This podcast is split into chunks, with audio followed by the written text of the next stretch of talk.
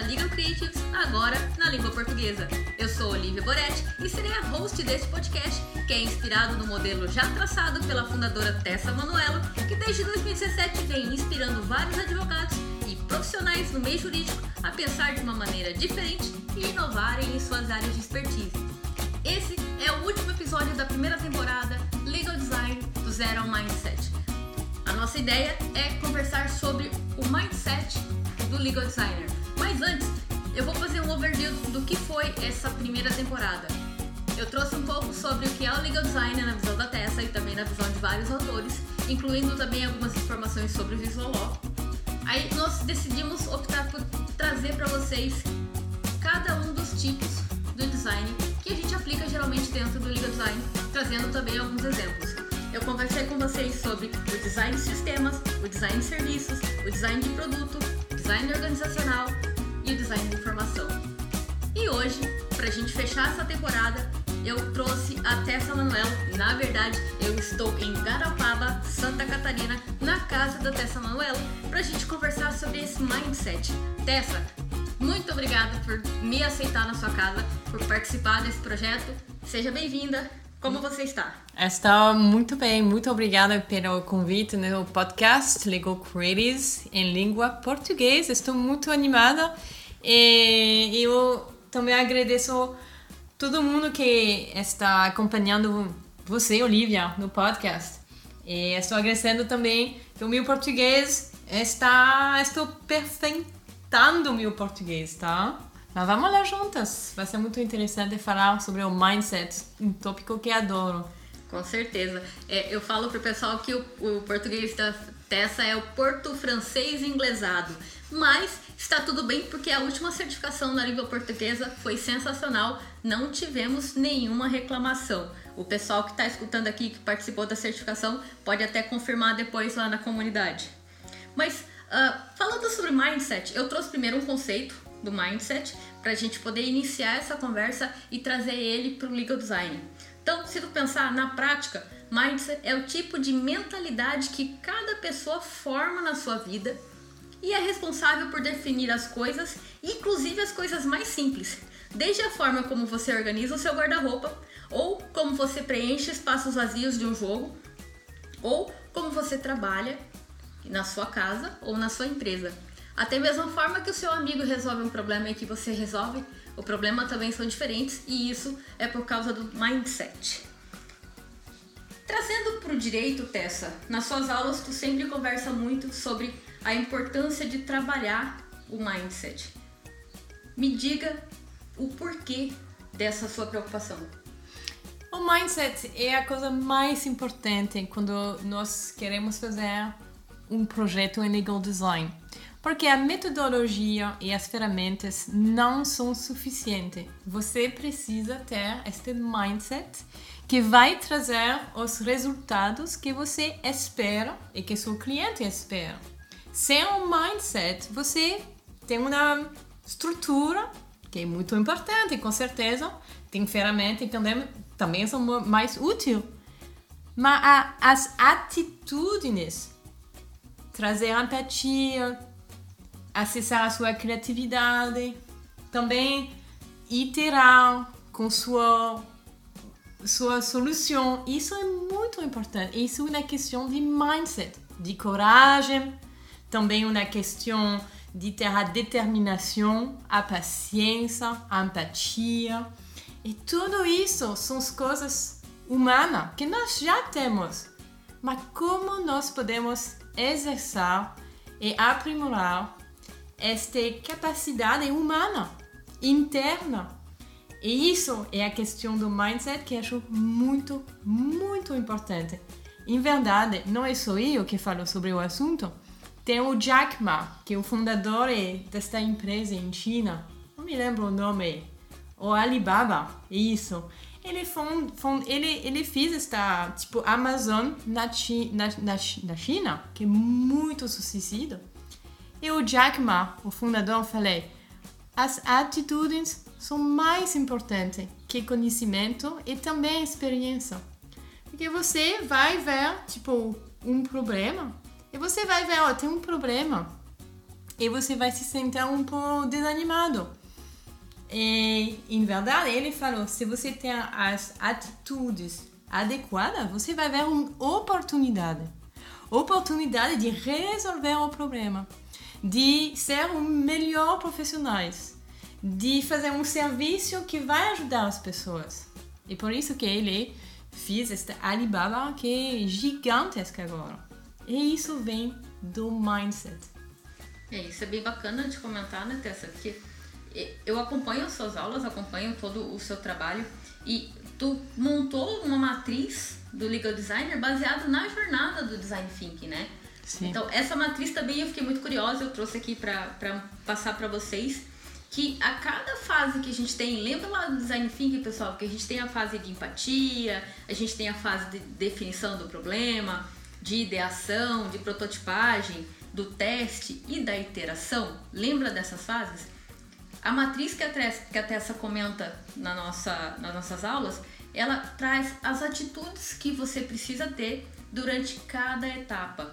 Então, um exemplo, e aí Tessa, eu queria saber o porquê. Quando a gente fala em empatia, tu fala pra gente ser muito curioso e ser também imparcial. Aham, sim, curiosidade com certeza na fase de empatia. Muito importante ter a curiosidade de falar com seus clientes ou usuários para entender como ele está se sentindo no assunto, como também e quais as, as coisas que ele está pensando, quais são as coisas que ele fez ou não fez, por quê? E entender eles é muito, muito importante. E isso precisamos desta curiosidade, é, também abertura para ir para a gente e falar com ele e entender ele. Pode ser de uma forma mais sistemática, usando as ferramentas para fazer as pesquisas com o usuário, mas também pode ser de uma forma mais informal, para ter esta, esta abertura, para trazer o insights, para mudar de perspectiva, para ter um, uma visão diferente do direito da perspectiva do usuário. Sem curiosidade, você vai fazer do jeito que você quer ou do jeito que você pensar que é melhor. Mas o usuário e o cliente, ele tem uma perspectiva diferente. Precisamos ter esta curiosidade para ir para frente com nossos usuários e clientes. Por isso que é muito importante. Imparcialidade, isso é um assunto bem complicado, porque a imparcialidade de verdade não existe. Também, Jus, falei sobre o assunto. Tem a Jus da Corte Suprema do Canadá, que ele fez um trabalho maravilhoso, a Mac Lachlin. Eu encontrei ela de verdade em Montreal, Canadá. Uma pessoa maravilhosa, veramente impressionante.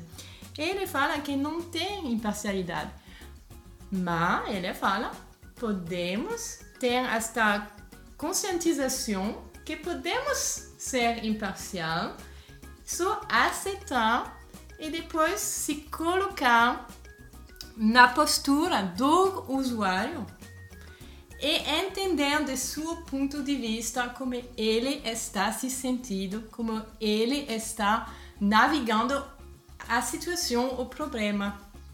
E a imparcialidade vai te ajudar neste assunto a ser um melhor profissional, a ser um melhor, uma melhor pessoa, porque você vai ter esta empatia, esta curiosidade, esta abertura. Isso é bem interessante e eu trago uh, uma dica para quem quer trabalhar um pouco mais da imparcialidade, já sabendo que, que é impossível ser totalmente, mas trabalha a escutativa. Porque quando você realmente está ouvindo a pessoa e não ouvindo os seus pensamentos sobre o que a pessoa está falando, você muda totalmente a visão do que ela está falando. Porque geralmente, e nós como advogados, pessoal, vocês podem confirmar comigo, o cliente chega no escritório, o cliente começa a falar, a gente já quer resolver o problema antes dele terminar. E, e isso talvez é porque ou a gente está com pressa, ou a gente presume que está tudo certo, ah, a pessoa veio, meu escritório atende direito de trabalho, ele veio atrás de uma ação trabalhista e ponto final. Mas que tal ouvir um pouco mais? Que tal trabalhar um pouco mais essa escuta? Usar aquela técnica de contar até 10 antes de, de interromper o cliente, sabe? Trabalhe um pouco mais a escutativa, que eu acho que vai melhorar muito, inclusive na questão da imparcialidade, não só uhum. da curiosidade, e nessa fase tão importante que é a fase da empatia. Uhum. Saindo da empatia, Tessa, a gente tem a fase de definição, porque aí a gente ouviu o cliente, teve a curiosidade de buscar histórias, de buscar dores, buscar problemas, buscar as dificuldades do cliente, tentou ser imparcial e precisamos definir qual problema nós vamos atacar. Tu comenta que a gente precisa ser analítico e focado. Uhum. Isso para o advogado é fácil, mas como trabalhar isso dentro da jornada do design?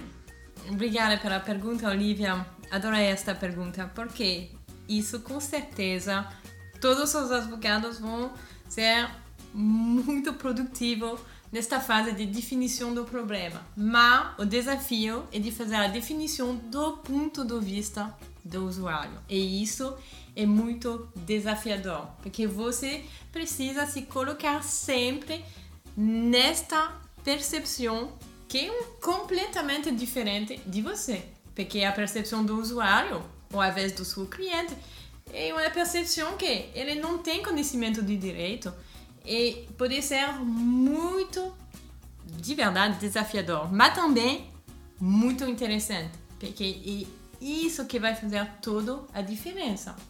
Definir o problema com foco de uma maneira analítica, porque a ideia da definição do problema é de construir o ponto para iniciar o processo de criatividade e ideação. Mas o processo de ideação que vai depois da definição do problema, não podemos fazer de uma forma produtiva se não temos esta definição do problema do ponto de vista do usuário. Por isso, precisamos ser bem foco. Quais são as dores do meu usuário que hum, são mais importantes, por que estas dores são importantes? E que há o insights mais relevante no assunto. E por isso tem muita ferramenta que podemos usar. O Miro, acho que é ferramenta maravilhosa para fazer esta, essa atividade de entender as coisas mais importantes, os insights mais importantes que nós fizemos nas pesquisas com o usuário antes de chegar no ponto de ideação. Isso é bem interessante. Miro, ouve o podcast. A gente está atrás de patrocinador. Conversa com a gente. Vamos lá. Tu comentou essa parte de pra gente poder passar pra ideação, que é aquele momento que todo mundo espera, fica com aquela vontade de começar a pensar na resolução do problema, mas a gente tem que definir antes. Definido o problema, se você definir bem, como a Tessa falou, num ponto de vista, com o foco no usuário, sempre colocando o usuário no centro, a gente não pode esquecer do nosso usuário. Você passa para a fase de ideação e aí você precisa ser imaginativo e otimista. E aí é onde eu digo que nós, como advogados, temos uma grande dificuldade de ser imaginativo e de ser otimista. Sim. Porque a gente pensa sempre no que pode dar errado quem está ouvindo pode concordar comigo. A gente sempre pensa, nossa, se eu fizer isso aqui, pode ser que dê errado aqui. Então eu já tenho um pensamento negativo junto comigo. Como que a gente consegue trabalhar isso? Porque é um trabalho longo, não é simplesmente um, uma virada de chave, né, Tessa? É verdade. É muito interessante o assunto de otimismo, porque na aulas eu, eu organizo uma atividade bem bacana onde as pessoas vai, quando fazemos virtual, vai no breakout room, na sala de bate-papo no Zoom, eu, eu faço um convite. Você vai escolher a sala de bate-papo onde você quer aprimorar. E o optimismo tem sempre muitas pessoas no treinamento. E cada vez eu fico surpreso. Não sei porquê, acho que eu sou uma pessoa muito otimista, por isso que pode ser eu sou surpresa, mas enfim, as coisas que você fala, fala Olivia, é verdade. O advogado não tenho muito otimismo. Porque a formação é de ver os problemas, os riscos, onde podemos falhar, errar. E isso diventa um problema do mindset. Porque depois, quando vamos fazer a ideação, vamos tentar trazer ideias novas, o pattern, as coisas que o advogado vai fazer, isso não vai funcionar. Isso não é possível. Isso é muito caro. Isso aqui é estúpido. E isso vai iniciar a morte do seu processo de ideação. A morte total, instantânea. Você precisa, em vez ser otimista, também ser ser mais, como falamos, uh, ter esta abertura de novo, ter esta abertura de novo para trazer novas ideias, para considerar novas possibilidades. Por isso, o otimismo é muito importante. Imaginação, com certeza, precisamos usar mais. Tem uma fórmula matemática da criatividade e dentro desta fórmula matemática, a imaginação é muito importante. Precisamos acessar esta capacidade que todos temos, também advogados temos esta imaginação. Temos, em verdade, muito criatividade no direito. Muito criatividade. Mas não sabemos como acessar e não sabemos como usar de uma forma produtiva. Por isso, precisamos, acho, um facilitador ou facilitadora que vai te ajudar com sua equipe a fazer este processo de ideação. Se não sozinho, com sua equipe, pode ser muito desafiador também porque você está no, de, no, no processo da ideação, é muito difícil fazer a ideação, facilitar a ideação, organizar. É melhor que tenha pessoas que vai te ajudar a fazer este processo. E um olhar de fora, ele traz também outras perspectivas e outras uh, e outros insights até mesmo para a equipe, né? Eu também concordo que uh, trazer alguém de fora para te ajudar nessa jornada da da criação na jornada da ideação. Tu até falou um spoiler da próxima temporada, hein, pessoal? Fique de olho. Mas até aqui, Tessa, a gente estava no mundo das ideias, certo? Certo. Nós chegamos na prototipação. Uhum. E tu comenta que nós precisamos ser confiante e flexível. E aí, quando tu comentou que ser otimista para o advogado é difícil, flexibilidade também é uma dificuldade que hum. anda junto. Muito. Como ser flexível, como ser confiante na hora do protótipo. E por que que nós precisamos prototipar? Hum. Bom, por que prototipar?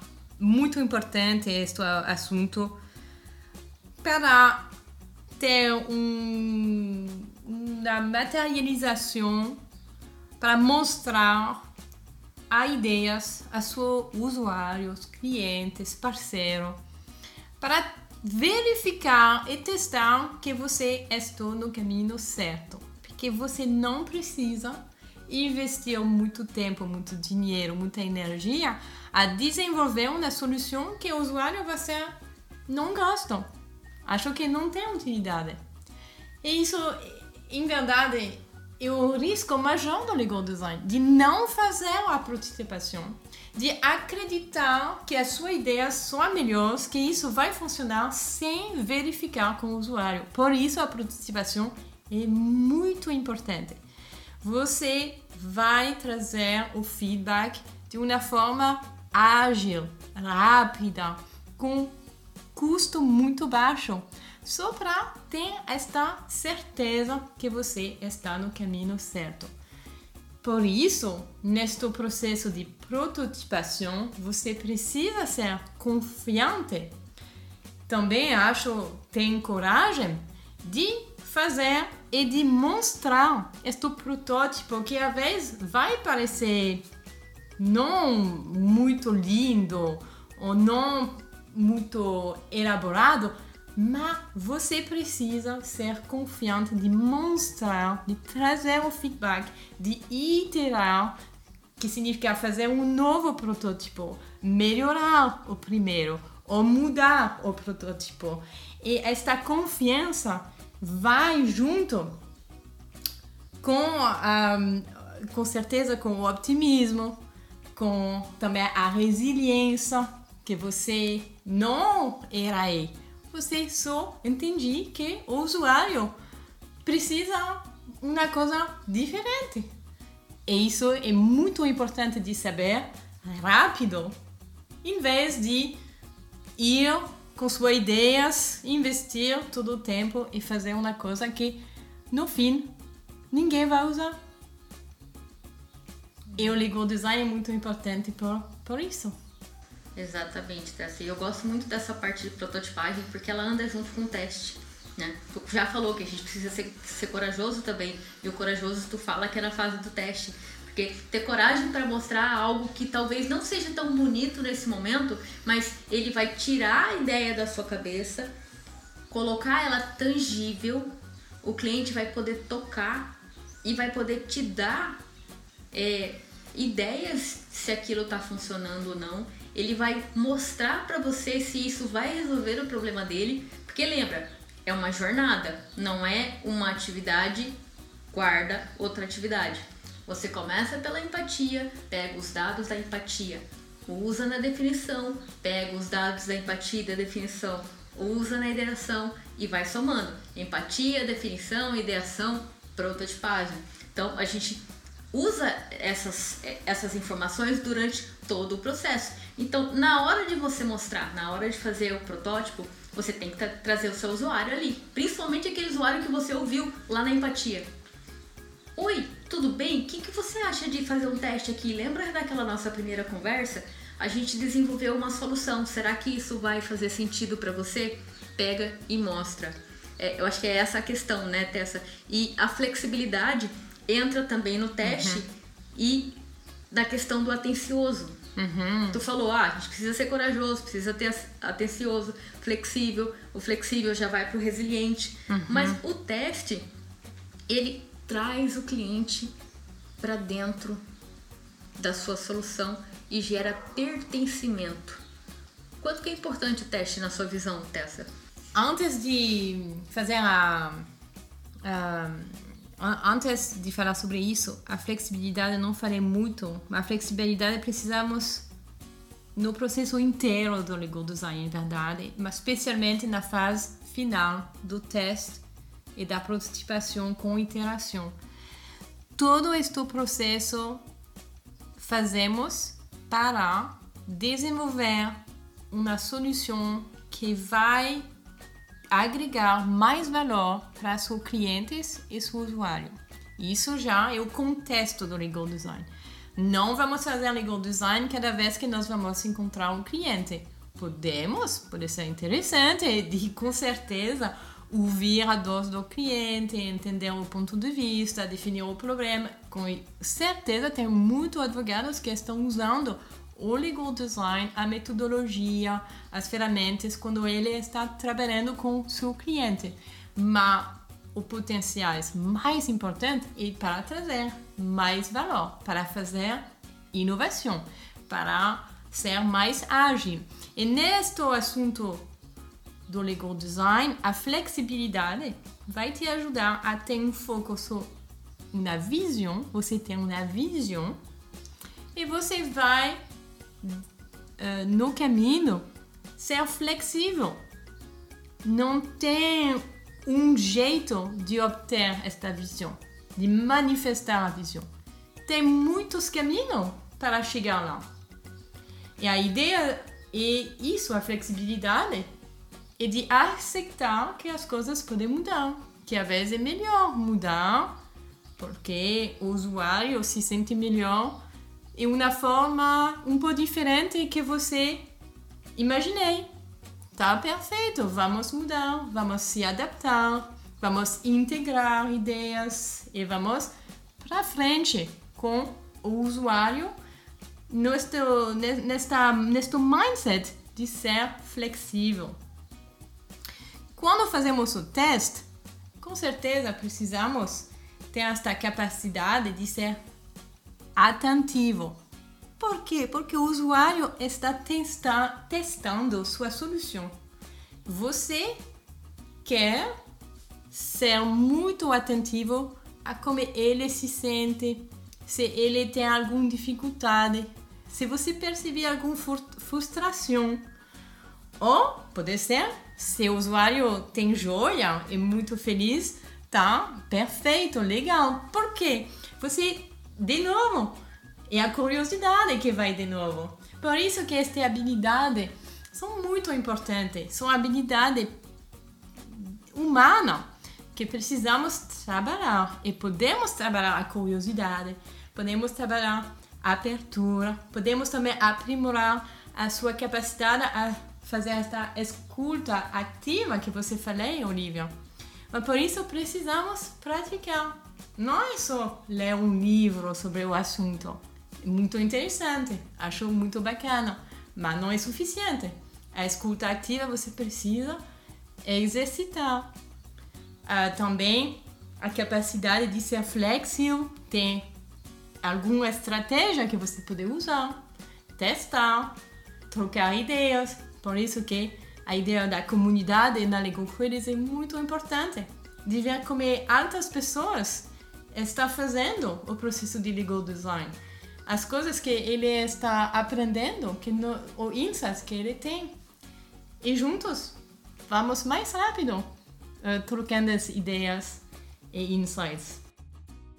Com certeza. E tu já comentou sobre esse último tema, para a gente já ir pro, pro nosso final desse, desse, dessa temporada sobre o Legal Design do Zero Mindset. Iteração, sem um N, pessoal, não é interação, é iteração. E aqui a gente precisa ser resiliente e adaptável. Uhum. Tu já comentou sobre isso, Tessa, que a resi resiliência, na verdade, tem que vir desde lá do teste, né? Uhum. A gente tem que ser resiliente. E essa adapta adaptatividade. Uh, uhum. E essa adaptabilidade. Vocês viram, né, pessoal? Às vezes a gente troca aqui o português, vira inglês e vai tudo embora. Como exercer a adaptabilidade nessa fase da iteração? Porque lembra que nós temos aquela questão de não podemos errar, nós como advogados. A gente não quer errar. Uhum. Adaptabilidade é a solução a isso. Porque a adaptabilidade é a capacidade de ver uma conexão entre duas coisas, duas ideias, dois conceitos e você vai integrar Adaptação e flexibilidade são dois assuntos que eu estudei muito nas pesquisas que eu fiz, porque isso são habilidades de criatividade para resolver problemas de uma forma criativa. E a adaptabilidade é de verdade integral. Integrar coisas, duas ideias que do primeiro olho não parece possível, mas vamos tentar vamos ser resilientes para se não funciona, vamos iterar, vamos mudar, vamos tentar uma coisa um pouco diferente.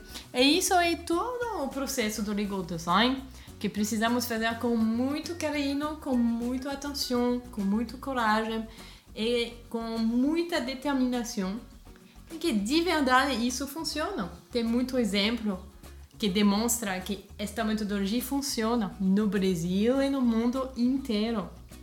Hoje eu fiz uma aula, tivemos convite da Colômbia.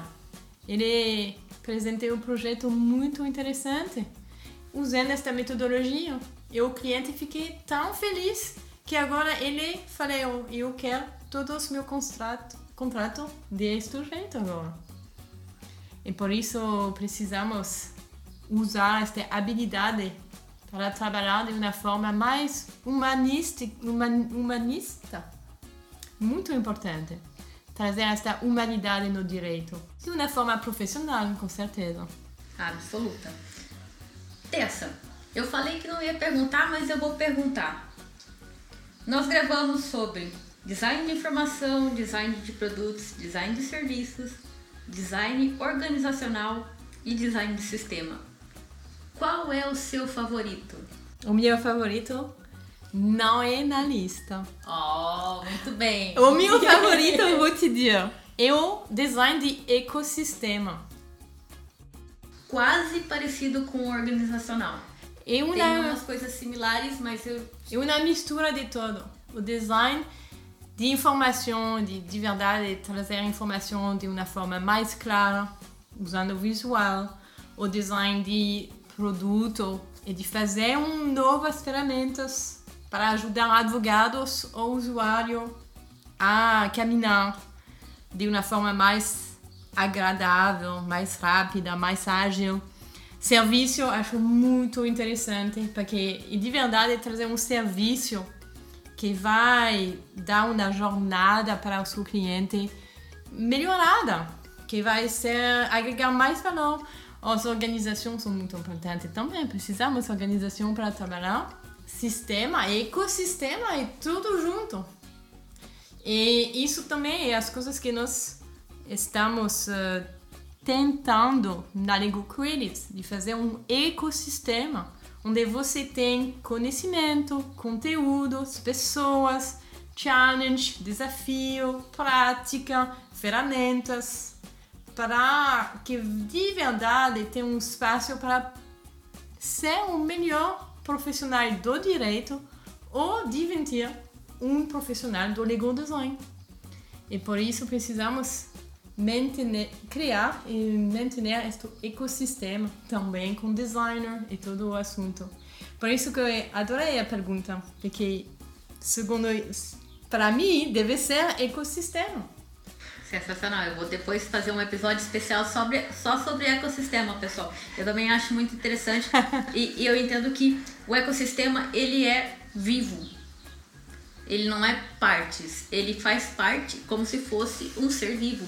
Então você precisa ter organização, você precisa ter um pouco de informação visual, você precisa ter o sistema, você precisa ter um uhum. produto, mas que se conectam e que respiram e convivem juntos. Uhum. E isso eu acho muito legal e isso é o que a gente trabalha muito em comunidade, que foi uma das coisas também que eu passei a me apaixonar pelo tema de comunidades lá em 2013 e, e eu acho muito, muito valioso o que uma comunidade pode fazer por você.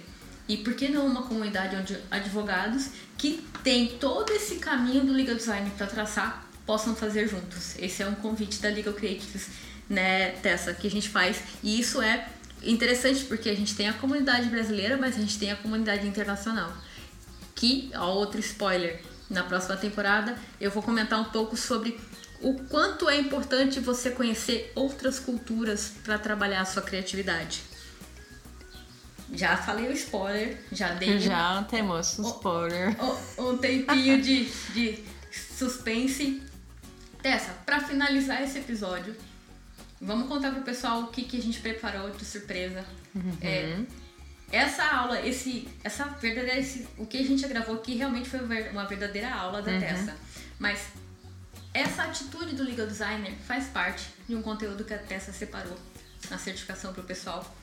E o que eu acabei fazendo? Eu montei um Canva. Eu gosto muito de trabalhar com Canva.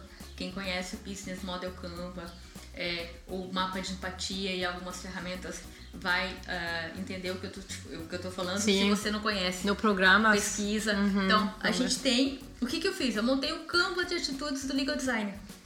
E esse Canva nós vamos lançar na comunidade brasileira e na comunidade internacional também, porque nós fizemos já tanto em inglês quanto em português.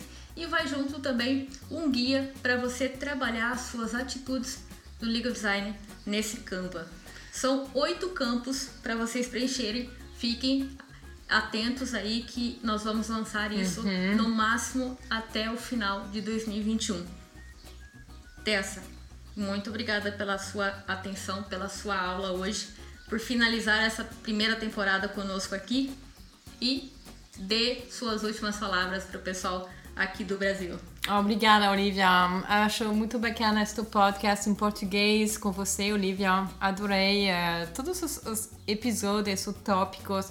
E eu quero só, para finalizar, fazer um convite também para as pessoas que estão ouvindo este podcast uh, de ser ativo nesta comunidade, de contactar a Olivia Ou também podemos, você pode me contactar também. Eu sou muito acessível. As pessoas às vezes não acreditam, mas eu estou no computador ligada à comunidade sempre. Estamos aqui para ajudar você a trazer o resultado que você quer. É, às vezes você quer fazer um, um escritor mais inovador, às vezes você quer fazer mais legal design. Pode ser que você quer fazer um novo contrato, uma nova petição. Tem muitas formas de usar o legal design como método, como um método de inovação, as ferramentas e o mindset. Uh, fique ligada, não hesite a fazer um contato, mandar uma mensagem, um direct e ser ativo. Não tem como fazer legal design de uma forma passiva. Este podcast é o primeiro passo para você entender como isso funciona. Depois você precisa colocar em prática. E acho que isso vai ser bem importante para você em 2022 de ser mais ativo nesse, no assunto do legal design que está crescendo no Brasil e mundo inteiro. Obrigada por tudo. Obrigada, Olivia, pelo convite hoje. Eu que agradeço, Tessa. Pessoal, no próximo episódio eu vou começar uma nova temporada, sem spoilers agora. Fiquem atentos. Esse foi mais um episódio do podcast da Legal Creatives na língua portuguesa. Esperamos que esse episódio venha a alimentar ainda mais a razão e o motivo que te faz mudar, inovar e melhorar. Não deixe de comentar o que achou deste episódio aqui e também na nossa comunidade. Acompanhe a Legal Creatives nas mídias sociais. Até breve, pessoal!